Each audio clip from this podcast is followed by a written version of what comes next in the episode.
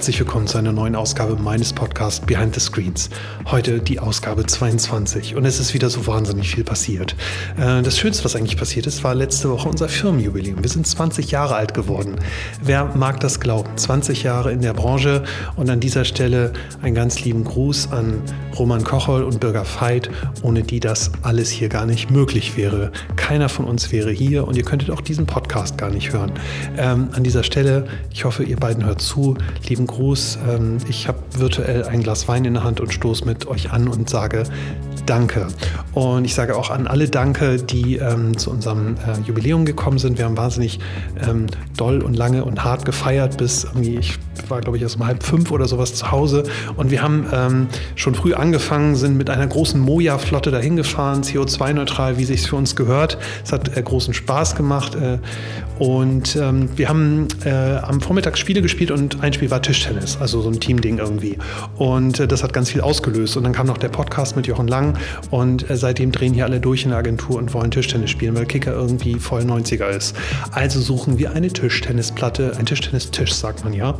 Und äh, lieber Jochen, wenn du zuhörst äh, und du Prozente bei Jola kriegst, ruf mich mal an. Ich brauche ganz dringend einen super coolen Tischtennistisch, ähm, damit wir spielen können. Und andere Agenturen, die vielleicht zuhören, wenn ihr euch mit der besten Tischtennisagentur in Hamburg messen wollt, ruft uns an. Wir nehmen jeden Gegner. So, heutige Ausgabe äh, 22. Wahnsinnig kurzfristig und spontan entstanden. Und zwar von der Anfrage des Gastes bis zur Aufnahme ähm, gerade mal drei Tage. Und die Aufnahme ist in Hamburg entstanden. Das war ganz gut. Ich musste nicht so weit fahren. Und ich habe mich mit dem Generalintendanten der Elbphilharmonie getroffen, Herr Christoph Lieben Seuter. Und das war ein ganz interessantes Gespräch, weil man, wenn man an die Elbphilharmonie denkt, vielleicht an Dinge denkt wie äh, Bauverzögerung, Wohnungen oder Gebäude oder irgendwas, was unheimlich analog ist und mit, mit, mit Steinen und mit Material zu tun hat, aber gar nicht an Digitalisierung. Und dieses äh, wunderschöne Gebäude würde ohne Technik und ohne WLAN einfach nicht funktionieren. Und WLAN ist dann noch das Kleinste. Ähm, der Herr Lieben-Seuter gibt mir einen ganz guten Einblick in dem Gespräch, was dort alles mittlerweile digital ist, wie die Transformation da stattgefunden hat und welche Rolle eigentlich Technologie in diesem Betrieb spielt. Und ich finde es umso beeindruckender, wenn man ähm, sich die letzten zwei, drei Jahre anguckt, was die Elbphilharmonie geschafft hat, wie erfolgreich sie ist, wie sie Hamburg verändert hat, wie sie Hamburg als Standort attraktiver gemacht hat und welche Rolle plötzlich auch Musik und die ganzen anderen Veranstaltungen, die dort stattfinden oder auch in, in äh, Locations drumherum, ähm, wie, wie sich das plötzlich eingebettet hat. Und wir kommen ein bisschen auf das Thema, dass die ähm, Zuhörerzahlen und die Besucherzahlen stark gestiegen sind. Ich glaube Faktor zwei oder sogar drei. Ähm, und das finde ich ganz toll und es begeistert mich irgendwie. Und ich bin auf jeden Fall ein Fan geworden nach diesem Gespräch. Und wenn ihr noch nie da wart, geht da bitte hin. Das ist ein ganz tolles Gebäude. Besucht eins der wunderbaren Konzerte. Es ist für jeden was dabei. Auch das ist Strategie. Und ähm, ich glaube, selbst vom Anfänger bis zum Klassikprofi ähm, ist dort ein Angebot, was ähm, man auf jeden Fall einmal nutzen sollte. So, das war schon für die Vorrede. Wenn ihr äh, Anregungen habt für Gäste oder sonstiges Feedback, schreibt mir bitte gerne an pm.cellular.de oder über Twitter at Pame. Und wenn ihr einen Job sucht und Entwickler seid, dann ruft mich bitte auch an. Wir brauchen dringend, dringend, dringend Entwickler. Und zwar Android und iOS, PHP und Scala und viele andere. Geht einfach auf, mal, äh, auf die äh, Jobseite cellular.de slash, slash jobs und da ist alles zu finden. Und dann würde ich mich freuen, wenn ihr ganz schnell bei uns anfangt. So, jetzt wünsche ich euch ganz viel Spaß mit Christoph Lieben-Seuter von der Elbphilharmonie in Hamburg. Viel Spaß! Mein heutiges Gespräch kam wahnsinnig kurzfristig zustande. Von der Anfrage bis zum Treffen waren es ähm, gerade mal drei Tage und man hat fast das Gefühl, dass mein Gesprächspartner heute wieder, ähm, wieder ein bisschen Zeit aufholen muss ähm, aus der Vergangenheit.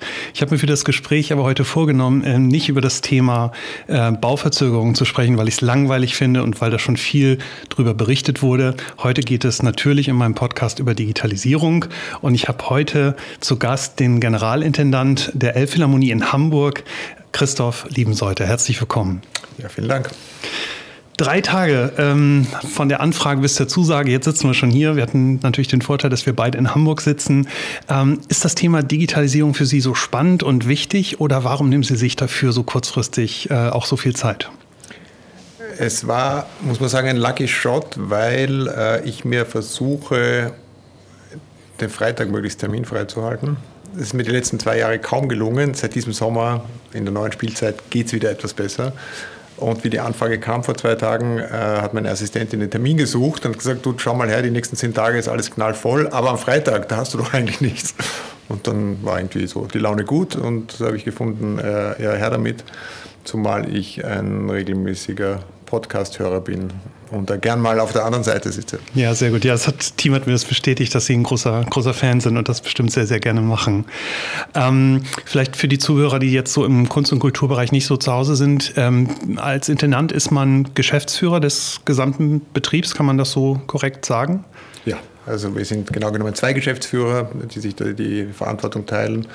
Und mein, äh, sozusagen meine direkte Zuständigkeit ist natürlich das ganze künstlerische Programm dann speziell Marketing, PR und das Sponsoring. Aber ich mische mich überall anders auch ein. Sehr gut. Ja, Sie sind schon wahnsinnig lange dabei. Ich glaube, ähm, schon weit über zehn Jahre. Und ich habe mal versucht, das so ein bisschen zu rekonstruieren. Es, ähm, es, es gab ja die eine oder andere Verzögerung, über die wir nicht sprechen wollen. Was ich mich gefragt habe, ist, als Sie hier angefangen haben, hatten Sie ja irgendwie, es gab irgendwann bestimmt der Abend, wo Sie irgendwie mit Ihrer Frau saßen und sagten, so, das mache ich jetzt, das klingt irgendwie gut, da habe ich Lust zu. Ähm, und dann kommen Sie hier an und dann, äh, dann dauert es irgendwie noch zehn Jahre, bis Sie eigentlich so richtig starten können mit dem Produkt, was Sie jetzt hier so wunderschön in Hamburg ähm, inszenieren. Wie, wie hält man das zehn Jahre lang aus? Es kommt ja niemand und sagt, du pass auf, es kommt zehn Jahre später, sondern äh, man beginnt. Am Anfang war das eine unglaubliche Eu Euphorie vor Baubeginn der Elbphilharmonie und im ersten Jahr. Und dann sind die Pro Probleme aufgetaucht und dann gab es die ersten Verzögerungen. Aber die waren mal 18 Monate, dann wieder ein Jahr, dann wieder ein bisschen. Dann dazwischen dann eine Phase, wo es einen echten Baustopp gab, wo man dann so wirklich nicht wissen konnte, wann es wirklich weitergeht. Gleichzeitig der Öffentlichkeit und auch seinen Mitarbeitern und Sponsoren und den Stakeholdern die ganze Zeit den größten Optimismus vermitteln muss. Äh, und so kommt eins aufs andere. Und irgendwann ist es dann doch fertig. Aber hätte man mir damals gesagt, wie ich hier angekommen bin, du pass auf, es wird sieben Jahre später fertig, da hätte ich natürlich gesagt, danke, tschüss.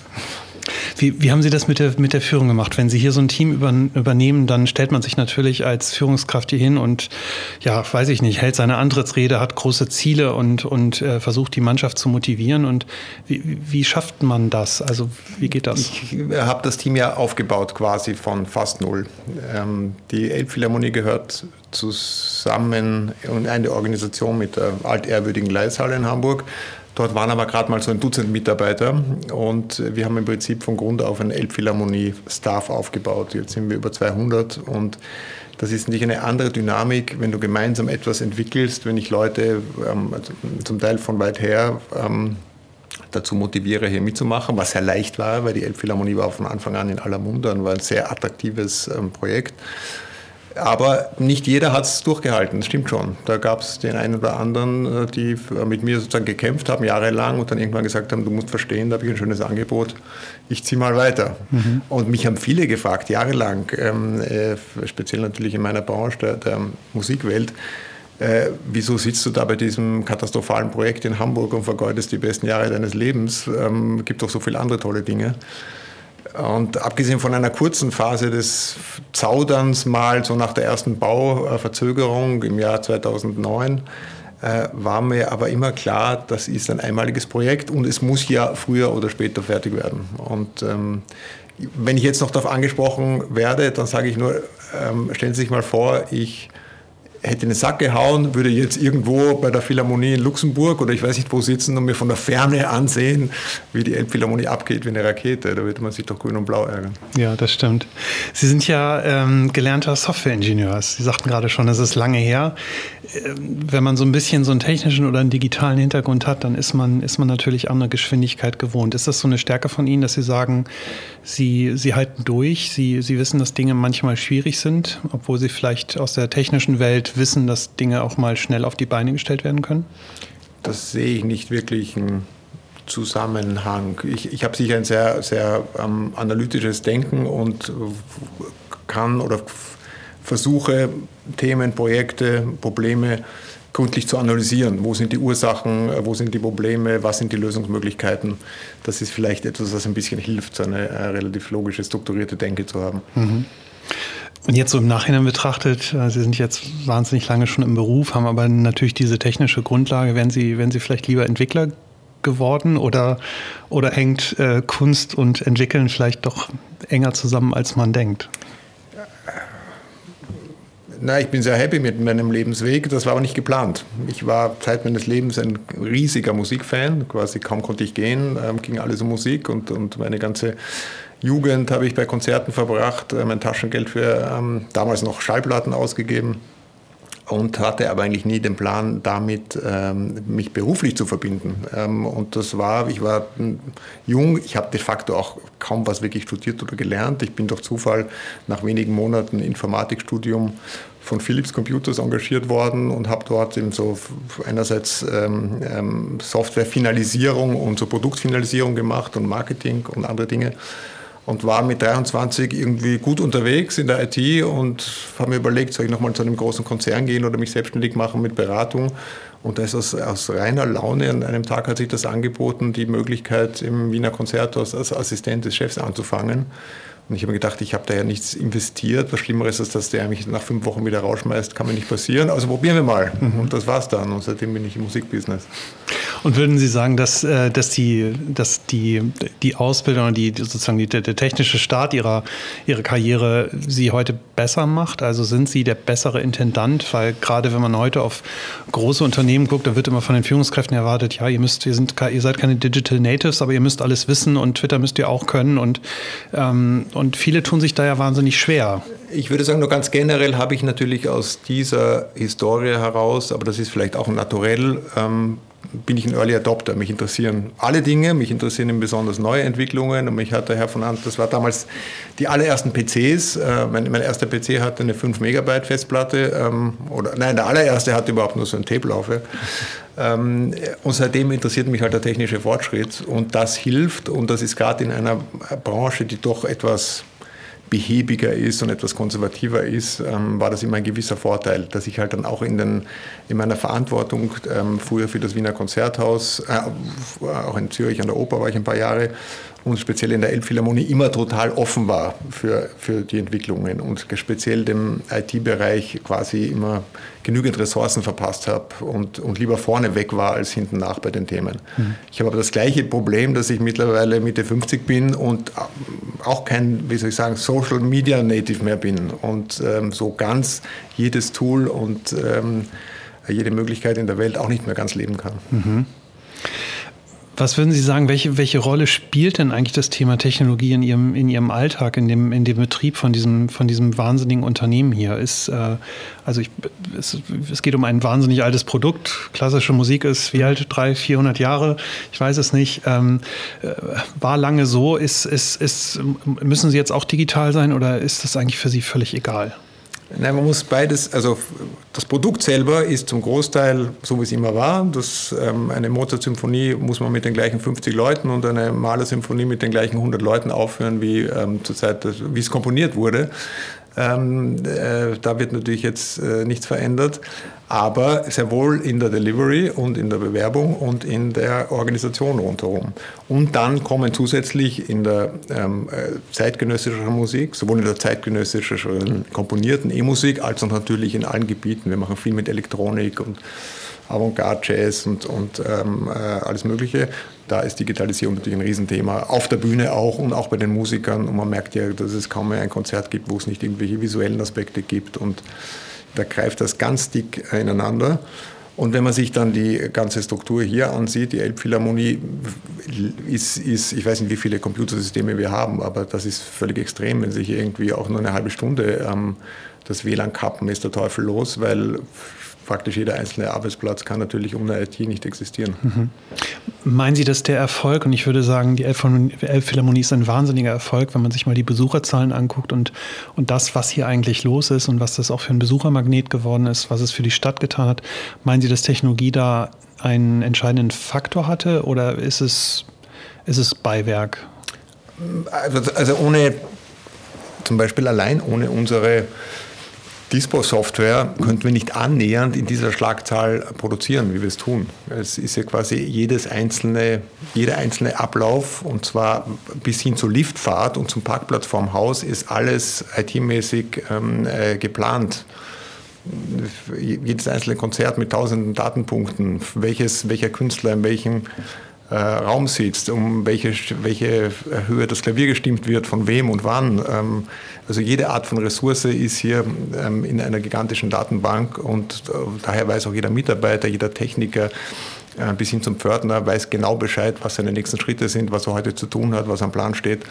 Alleine ohne diesem Herz des Hauses ähm, würden wir wahrscheinlich nur ein Drittel von dem bieten können, was wir tun. Mhm. Und haben, ist das, ist das, äh, also sind Sie dafür verantwortlich gewesen, das in dieser, äh, in dieser Tiefe auch hier auszurollen oder, oder, oder haben Sie ein, ein, ein bestehendes System übernommen oder ist es heutzutage Standard, wenn man Konzerthäuser baut? Beides in gewisser Weise. Das Lustige ist, dass das Produkt, das wir verwenden, äh, hat mein ehemaliger technischer Direktor am Wiener Konzerthaus entwickelt.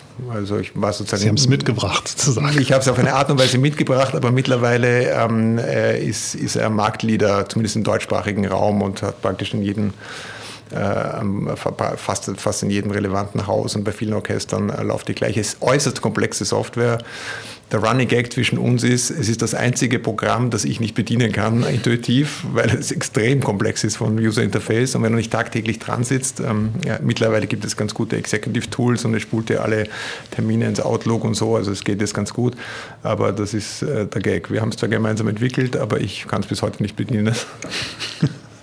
okay.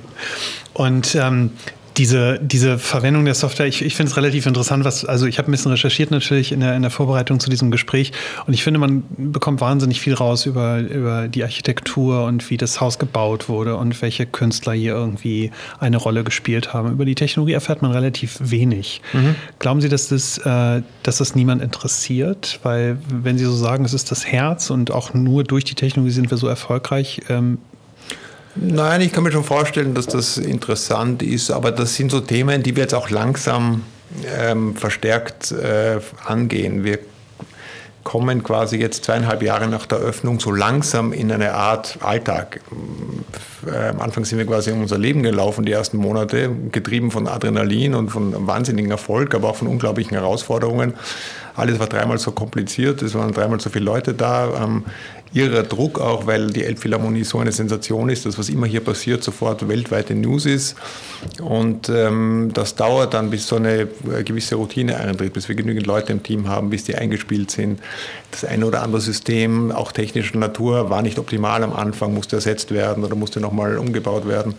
Und ähm, jetzt so langsam, seit ein paar Monaten, habe ich das Gefühl, jetzt kommen die nächsten Schritte. Und eines davon ist zum Beispiel genau das, was will man, abgesehen von den ganz offensichtlichen Dingen, die jeder Tourist abfragt und, und den ganzen Kennzahlen, äh, die man sofort sehen will, was, was gibt es denn sonst noch neben dem Inhalt, ähm, äh, nämlich das tagtägliche Konzertprogramm, für Interessantes zu berichten aus dem Haus. Und so kann ich mir gut vorstellen, dass es mal einen Fokus gibt, speziell auf die Technik. Mhm.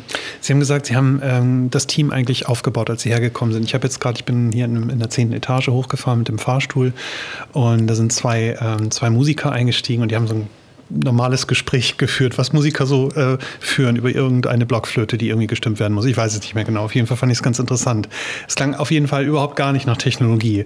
Wie, wie, kriegen, Sie, wie kriegen Sie Leute hierher, die, die die Ahnung davon haben? Weil ich kann mir vorstellen, da prallen zwei Welten aufeinander. Menschen, die künstlerisch äh, veranlagt sind, denken, das Schöne tun wollen und dann, und dann gibt es jemand, der sich um die Kabel kümmert. Wie gehen ja, diese Welten zusammen? Äh, das ist eine totale Fehlannahme. Es sind sogar ähm, gerade klassische Künstler über die Maßen ähm, digital affin. Also das äh, Sie müssen mal sehen, was praktisch jeder reisende Künstler hat mittlerweile sein iPad unterm Arm und hat seine ganze Korrespondenz da drinnen und fragt nur, ähm, äh, gerade gestern Abend war das so, äh, war ein Konzert mit dem NDR Elbphilharmonieorchester, das auch im Radio übertragen wurde. Und da ist es üblich, dass der Tonmeister gleich nach dem Konzert kommt und den Künstler eine Aufnahme übergibt um, äh, damit er reinhören kann oder sie mitnehmen kann oder auch nochmal Fehler korrigieren lassen kann. Und die Solistin Yuja Wang schaut ihn entgeistert an und sagt, was soll ich mit, mit einer CD anfangen? Ja. Das sagt, ja, ich bringe Ihnen einen Stick. Nee, einen Stick brauche ich auch nicht. Können Sie mir bitte den Link geben? Ja. Ähm, ähm, äh, Link auf WhatsApp ist am besten. Also da sieht man, äh, wie äh, natürlich, wie wir alle, die irgendwie im Leben äh, irgendwie ein gewisses Tempo vorlegen müssen, ähm, lebst du mit Technologie. Und so sind es die Künstler sogar ganz besonders. Ich glaube auch, dass es eine, durchaus eine Affinität zwischen äh, Musikalität und äh, strukturierten Denken im mathematischen und daher auch im IT-Sinne gibt. Mhm. wie sieht es bei, bei Ihren Gästen aus, bei den Besuchern? Ähm, ich habe da so ein Bild im Kopf, wie jemand ist, der ein klassisches Konzert besucht. Hat sich das im Laufe der Zeit gewandelt? Werde ich irgendwie komisch angeguckt, wenn ich mein Handy ähm, rausziehe, um ein Foto zu machen oder ein Selfie oder irgendwas anderes Profanes? Sie werden dann komisch angeguckt, wenn Sie es mitten im Konzert machen, weil das stört, nämlich ähm, zumindest bei einem klassischen Konzert. Das Publikum ist von bis.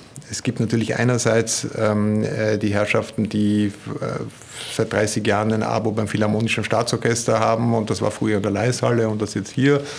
Und ähm, da ist das Publikum generell ein bisschen betagter und dann gibt es andere Konzertreihen, das, das sieht das Publikum genauso aus wie Sie oder ich, ähm, mhm. ganz normale Menschen in der Mitte ihres Lebens äh, tatsächlich ein Thema ist natürlich, dass jeder sein Smartphone in der Tasche hat und dass die Elbphilharmonie halt super gut aussieht und ähm, daher die Versuchung, an jeder Ecke schnell mal ein Foto zu machen oder schnell mal eine Message zu schicken und ein Selfie zu machen, die ist sehr groß und äh, das lassen wir auch zu. Also das ist kein Problem ähm, bei Führungen und vor dem Konzert und in der Pause ist nur extrem störend im Konzert, weil du halt doch, je komplexer die Musik ist, desto mehr willst du dich darauf einlassen, spielt eine ihre Rolle natürlich der, der gigantisch gute Klang in dem Saal und du hörst aber auch sehr genau jedes Detail, also jedes, äh, jedes Scharfstellen einer Fotooptik hörst du quer durch den Saal, geschweige denn ein Husten oder ein Piepsen vom Auslöser oder was immer. Und daher sind ähm, technische Geräte während dem Konzert ein größeres Problem. Okay, aber sie sind nicht verboten. Die Anwendung ist verboten. Ja, ähm, wir sind gerade dabei, doch zu überlegen. Ich habe bis jetzt ähm, äh, habe ich das nicht automatisch, wie das in sehr vielen Konzerthäusern ist oder Opernhäusern oder Theatern, äh, läuft jetzt da noch keine Ansage direkt automatisch vom Konzert, aber wir werden das jetzt wahrscheinlich doch einführen. Äh, für mich war das immer so ein bisschen störend, wenn so eine komische mechanistische Sache kommt, gerade in diesem schönen Moment, wenige Minuten bevor es losgeht, wenn das Orchester schon stimmt. Das ist so eine sehr tolle, tolle Atmosphäre, so wenn sich so langsam die, die, die Konzentration steigert. Hat mich immer irritiert, aber ich glaube, wir werden es doch machen, weil äh, zu viele Menschen es einfach nicht lassen können und dann mittendrin eben äh, Fotos machen oder, oder halt dann doch auf ähm, äh, ihr Smartphone gucken auch da kann man einen ganz unterschiedlichen Ansatz haben. Ich kenne äh, Orchester im, äh, in Amerika, die das geradezu encouragieren, die mehr Wert über die Musik mitliefern auf dem Smartphone. Dann kann man die Partitur mitlesen oder noch Info kriegen oder so. Halte ich für extrem ablenkend. Also wenn ich schon, wenn ich schon mein, mein iPhone in der Hand habe im Konzert, dann kann ich, lese ich vielleicht mal den Text über die Musik, aber als nächstes schaue ich doch mal schnell, ob ich noch ein E-Mail habe oder wie das Wetter ist oder anderes. Und da kämpfe ich schon sehr dafür, dass gerade das klassische Konzert oder das, das, das, diese fokussierte Konzertatmosphäre etwas ist, wo ich mal zwei Stunden offline bin. Das kann man ja auch sehr genießen. Das stimmt, ja. Ähm, Sie haben es gerade schon gesagt, es wird hier wahnsinnig viel fotografiert. Wenn man in die, in die, äh, in die Social-Media-Kanäle schaut, äh, egal wo, sieht man äh, immer, immer irgendein Foto von der Elbphilharmonie. Es ist natürlich für den Standort ganz, ganz toll. Äh, versuchen Sie das bewusst zu forcieren, dass, dass, dass Sie sozusagen diesen Kanal, diesen, diesen organischen Content, der da produziert wird, dass Sie, dass Sie mehr davon bekommen? Ja, durchaus. Also wir sind natürlich ähm, in der glücklichen Lage, dass wir eine einmalige Immobilie haben, sage ich mal. Ähm, ein, ein, Haus, das eine, nicht nur eine ganz außergewöhnliche Architektur hat, die man von außen sieht, sondern wo auch das Beleben des Hauses äh, sehr beeindruckend ist. Jeden, ich erlebe es Tag für Tag, auch nach dem tausendsten Konzert, wie beeindruckt neue Künstler sind, die hier ankommen oder mit welchem äh, Strahlen auf dem Gesicht die Menschen den Saal verlassen. Ähm, und auch die Mitarbeiter sind hier anders motiviert als sonst, weil, weil der Ort so stark ist. Es ist ja nicht nur die Architektur, es ist auch die Lage hier drei Seiten vom Wasser umgeben mit unglaublichem Ausblick über, über den Hafen oder über die Stadt auf der anderen Seite. Ähm, das ist ein wahnsinniger Vorteil und über diese Attraktion, die quasi jetzt ein weltweit bekanntes Wahrzeichen ist, versuchen wir den Inhalt zu vermitteln und jetzt nicht nur das Gängigste zu machen. Klar, wir könnten jetzt hier jeden Tag ein Standard-Orchesterkonzert machen, wäre immer ausverkauft, weil dafür gibt es einen riesen, endlosen Bedarf. Ganz im Gegenteil, wir machen, machen wir auch natürlich, es gibt viele tolle Orchesterkonzerte, aber wir machen ganz viel, äh, sage ich mal, ähm, ganz viel Nischenprogramm. Musik, die komplex anzuhören ist, Künstler, die noch keiner kennt, wilde Elektronik, tolle Jazzfestivals, thematische Zusammenhänge. Jetzt gerade demnächst machen wir ein Brexit-Festival mit englischer Musik oder syrischer Musik oder hatten mal ein, ein, ein Festival mit alten Synthesizern. Also viele, viele Spezialthemen, die im Normalfall lange nicht so viele Interessenten finden würden. Und typischerweise ist ein Programm, das früher in Hamburg 200, 300 ähm, äh, Kartenkäufe gefunden hätte, bei uns mit 2000 Plätzen ausverkauft. Natürlich aufgrund der Attraktion des Gebäudes oder aufgrund des Versprechens des Gebäudes. Ähm, man erwartet sich von der Elbphilharmonie Außergewöhnliches und die Leute sind auch bereit, viel offener, als sie es in einem anderen Konzerthaus sind, sich auf was Neues einzulassen. Und ja, das kann ich bestätigen. Als ich den, den Bau verfolgt habe, ich gedacht, naja gut, da wird da jetzt so ein Riesenklotz irgendwie in den Hafen gesetzt, also ein schöner Klotz, aber am Ende des Tages ist dann doch wieder sozusagen nur das Standardprogramm und das finde ich schon sehr beeindruckend, was Sie, was Sie da gemacht haben. Ist es von Anfang an der Plan gewesen, dem, dem Haus so einen neuen Spin zu geben und, und sozusagen auch, Sie machen das ja auch nicht nur hier, also es gibt ja auch Veranstaltungsorte innerhalb von Hamburg, ja. was ich auch beeindruckend finde. Also mich erreicht das Angebot der Elf Philharmonie auf wahnsinnig vielen Kanälen. Mhm. Also von der, vom Geburtsvorbereitungskurs, wo irgendwas angeboten wird für Babys, wo wir übrigens auch waren, äh, bis zu äh, einer New Work-Konferenz, die gerade hier war. Mhm. Ist, das, ist das bewusst oder ist das, haben Sie das mal probiert und dann hat es geklappt? Also so wie so ein Minimal Viable Product, wie man ja sagt, und dann äh, ist es groß geworden? Es ist einerseits bewusst, weil es mir ganz wichtig ist, äh, dass auch wenn unser Kernprodukt die klassische Musik bleibt, wir wollen relevant sein. Wir wollen nicht so ein nettes Museum, so ein bisschen verstaubt sein für die paar Menschen, die genügend Zeit und Geld haben, um sich da mal so einen Luxus zu gönnen, sondern wir wollen für jeden Mann erreichbar sein. Man kommt auch mit kleinem Geld rein und wir behaupten, und ich bin, also ich bin ganz persönlich davon äh, überzeugt, dass auch so eine Symphonie, die 200 Jahre alt ist, immer noch aktuelle Kunst sein kann, die dir für dein heutiges Leben äh, was Tolles sagen kann. Und, und allein aus diesem Grund schon bleibt man dran und sieht, was wo gebraucht wird. Das Zweite ist sozusagen aus der Not eine Tugend ähm, zu machen durch die sieben Jahre Verspätung. Wir haben eine Organisation aufgebaut. Ich wurde engagiert, bin aus Wien gekommen im Jahr 2007, um ab 2010 die Elbphilharmonie zu führen. Die war aber nicht fertig. Also haben wir schon begonnen, aus der Leishalle heraus, aber eben auch an vielen anderen Spielorten in Hamburg, ein Programm im Namen der Elbphilharmonie zu entwickeln das sozusagen schon mal so einen zukünftigen, so einen Vorgeschmack gibt, für was steht die Elbphilharmonie, was wird da mal kommen. Und da aus, aus dieser Geschichte heraus haben wir diese besondere Verbreitung in die Stadt auch entwickelt. Und einen ganz großen Teil unseres, ähm, unseres Programms ist ja speziell, ähm, äh, wie soll man sagen, Neudeutsch, Education und Outreach, äh, sprich speziell Programme für äh, Kinder, für Jugendliche, für Schulklassen, für Familien. Wir gehen in Stadtteile, wo die Kultur nicht so zu Hause ist. Wir haben äh, ähm, das, ähm, die Instrumentenwelt hier, das sind tausende Workshops, die, hier regelmäßig stattfinden, wo man zum ersten Mal ein Instrument ausprobieren kann. Wir haben Mitmachensembles, Mitmachchör, einen Mitmachchor. Also das ist eine, eine ganz große äh, Welt, die direkt das Musizieren fördert, äh, jenseits jetzt vom, vom Ticket kaufen für ein Konzert, wo man passiv einfach Leuten zusieht, wie sie musizieren. Mhm. Ich hatte vor ein paar Wochen den Lars Klingbeil, den Generalsekretär von der SPD, bei mir im Podcast und wir haben darüber gesprochen, dass Politik sich irgendwie nicht so richtig doll verändert und aus meiner Sicht, aus meiner persönlichen Sicht würde ich sagen, wenn sich Politik mehr wie ein Unternehmen aufstellen würde und sozusagen kundenzentrierter denken würde, würde mhm. das irgendwie besser funktionieren. Er sagte, nee, Politik ist kein Unternehmen, Politik ist Politik und das ist auch gut so. Ähm, ich habe in einem Interview mit Ihnen gelesen, ich glaube in der Kapital, ähm, da, da, haben Sie zwei Vorbilder genannt. Sie haben gesagt, Apple finden Sie ganz toll und Tesla finden Sie toll. Sind das, sind das Unternehmensvorbilder, die Sie im Kopf haben, wenn Sie Entscheidungen treffen und, und denken Sie Kultur und Kunst vielleicht unternehmerischer als andere Häuser und sind deswegen erfolgreicher? Das kann ich das weiß ich nicht, ob ich erfolgreicher bin, weil wie gesagt, ich glaube, dass der, ich glaube, wir nützen die Chancen, die wir haben, ziemlich gut, aber äh, trotzdem ist der Lucky Shot das Gebäude. Äh, was, äh, was sicher stimmt, ist, dass ich den Kunden ganz stark im Blick habe. Ich kann mich bis heute quasi mein Hirn lernräumen, mich vors Haus stellen und so tun, als wäre ich irgendwie ein vage an Musik interessierter Mensch, der jetzt nicht weiß, der irgendwie denkt, wäre doch mal schön, in ein Konzert zu gehen. Ich weiß aber nicht, wie ich da reinkomme, wo ich die Tickets kriege, was ist das Richtige ist, was der Unterschied zwischen Philharmoniker und Symphoniker ist, wer mit mir geht und wie das Ganze hier funktioniert. Und, und sozusagen den Kunden dort abzuholen, wo er ist, das, das dürfte äh, etwas sein, was du dich als Unternehmer ähm, äh, unbedingt machen musst. Und das ist vielleicht eine Attitüde, die in der Kunst und äh, Kultur noch nicht so weit verbreitet ist. Ich würde aber mal sagen, wenn du die nicht hast, dann bist du auf verlorenen Posten. Aber früher mal waren solche Häuser so Tempel. Jeder ist irgendwie geehrt, wenn er eingelassen wird. Ich erinnere mich noch gut, wie die wichtigsten, tollsten Museen in Wien, die waren immer nur am Vormittag offen, von 9 bis, äh, bis 13 Uhr oder so. Und ich hatte als Schüler überhaupt keine Chance, ins Kunsthistorische Museum zu gehen. Also das sind völlig absurde Zustände, die man die sich natürlich ändern müssen.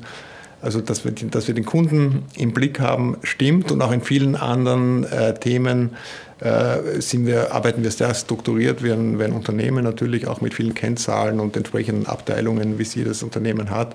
Mit dem kleinen Unterschied, äh, ist nicht die Profitmaximierung quasi ähm, das Ziel, sondern, wenn man so will, die Kunstmaximierung. Mhm. Werden Sie da manchmal komisch angeguckt, so in Ihrer Szene, weil Sie, weil Sie der, der junge Wilde sind, sozusagen, der, Ach, der nee, diese so Dinge. Der. Ich bin ja schon, ich bin sozusagen ein, ein Elder Statesman in meiner Szene. Dann, weil Sie der Wilde sind. Ich, nein, das weiß ich nicht. Ich, ich, die Elbphilharmonie hat eine gewisse Vorbildfunktion, das merken wir schon, dass wir, ähm, also jetzt abgesehen vom Gebäude, die Chance hatten, uns neu zu definieren, dass quasi alles, was wir anbieten, von der Website angefangen, über Programmstrukturen, über äh, verschiedene Vertriebsideen, halt erst seit ein paar Jahren am Markt sind und nicht eine riesen Legacy mitschleppen, Abonnenten, die schon seit 40 Jahren da sind oder, oder wir haben es schon immer so gemacht oder einen Beamtenapparat, der unflexibel ist. Also wir können schneller reagieren, es ist alles relativ frisch. Und da äh, haben wir schon hier regelmäßig ähm, Besuch äh, aus der ganzen Welt, ähm, Menschen, die ähnliche Institutionen betreiben oder vorhaben, welche zu bauen. Die kommen hierher oft mit einem halben Management und äh, verbringen dann hier einen Tag mit meinem Team, um zu lernen und zu sehen, wie wir das machen. Toll. Und ist dieses, ist dieses, ich würde mal sagen, dieser innovative Ansatz oder dieses, dieses offene, moderne, ist es für, für, für Besucher, die hier sind, vielleicht auch ähm, teilweise abschreckend, dass man sagt, das ist eigentlich nicht mehr so, wie es mal früher war? Oder? Ganz wenige. Also der, der Feedback der Besucher ist wirklich zu 99 Prozent positiv. Ähm, viel Begeisterung. Wir hatten ein paar Kinderkrankheiten am Anfang, die wir auch zum Teil beheben konnten, zum Teil nicht. Äh, es gibt ein bisschen zu wenig Lifte, die Damentoiletten sind ungleich verteilt, sind zwar genug, aber sind ungleich verteilt im Haus. Das sind so die üblichen Beschwerdethemen. Und alle heiligen Zeiten kriege ich dann mal, mal einen Brief von jemandem, der sagt, wie sieht es denn bei Ihnen aus? Lauter kahle Wände und Eierkarton im Saal und alles so karg und wo sind die Blumen? Und da kann man sagen, ja, okay, Ihre Idee von klassischer Musik ist halt eine ganz andere, aber es kommt sehr selten vor. Wird denn das Klientel in Hamburg noch bedient, die, die so die, das klassische Surrounding erwarten? Gibt es da Angebote? Also mit wem stehen Sie eigentlich im Wettbewerb oder stehen Sie mehr mit, mit Netflix und Amazon Prime Video in Konkurrenz? Natürlich, wie wir alle, also ganz klar, das kulturelle Angebot ähm, steht in Konkurrenz mit den unendlichen Möglichkeiten, die man so hat, seinen Abend zu verbringen. Äh, für die Menschen, die die Elbphilharmonie partout nicht mögen, das kann auch sein, weil sie ja doch relativ komplex auch ähm, äh, lange Wege hat, man braucht lang mit der Rolltreppe rauf. Das ist sicher ein großer Vorteil, weil du in der Elbphilharmonie kannst du nicht quasi zwei vor acht schnell mal die, die ganz knapp von der U-Bahn reinhuschen und, und irgendwie abgehetzt auf deinem Platz landen. Du musst rechtzeitig da sein und das ist ein großer Vorteil. Die Leute kommen oft ähm, früh, haben noch einen Drink, äh, spacen sich so ein bisschen ein auf das Erlebnis und das tut dem, dem, dem Musikerlebnis ähm, sehr gut. Aber wer mit der Elbphilharmonie nicht anfangen kann, für die gibt es die wunderbare neoromantische, neo, neobarocke äh, Leishalle. Da sind zwar jetzt weniger hochkarätige Orchester aus aller Welt, aber immer noch ähm, äh, gute Konzerte. Zum Beispiel die meisten Klavierabende in Hamburg finden dort statt. Äh, die Hamburger Symphoniker ähm, sind das hamburgische Orchester, das äh, alle seine Konzerte dort gibt, ähm, gute Qualität. Das Lustige ist, seitdem die Elbphilharmonie ähm, äh, offen ist, sind die Angebote, die in der Leishalle geblieben sind, noch besser verkauft, als, als es früher je waren, also als es viele Jahre waren. Und überhaupt die für mich entscheidende Zahl ist, dass wir in diesen drei Jahren das Aufkommen von Konzertbesuchern in einem klassischen Konzertsaal, das ist nicht die reine Klassik, aber halt Klassik plus den Jazz und die bisschen Pop und Weltmusik, die es da gibt. Also Elbphilharmonie in Leishalle hat sich das Publikum ziemlich genau verdreifacht, etwas mehr als verdreifacht und noch ist da kein Ende abzusehen. Und das ist wirklich eine extreme Veränderung im Vergleich zu früher. Es gehen einfach tausende Menschen jetzt regelmäßig ins Konzert, die das früher nicht gemacht haben. Mhm. Glauben Sie vielleicht auch, dass das so ein bisschen ein, ein, ein Hunger von Menschen ist, wieder ein, ja, ein, also sich Zeit zu nehmen, offline zu sein, ein, ein physisches Erlebnis mit anderen, mit anderen Besuchern zu haben in dieser, in dieser schnellen Welt oder ist das ein zu romantischer Gedanke? Nein, ich bin sicher, dass das eine Rolle spielt.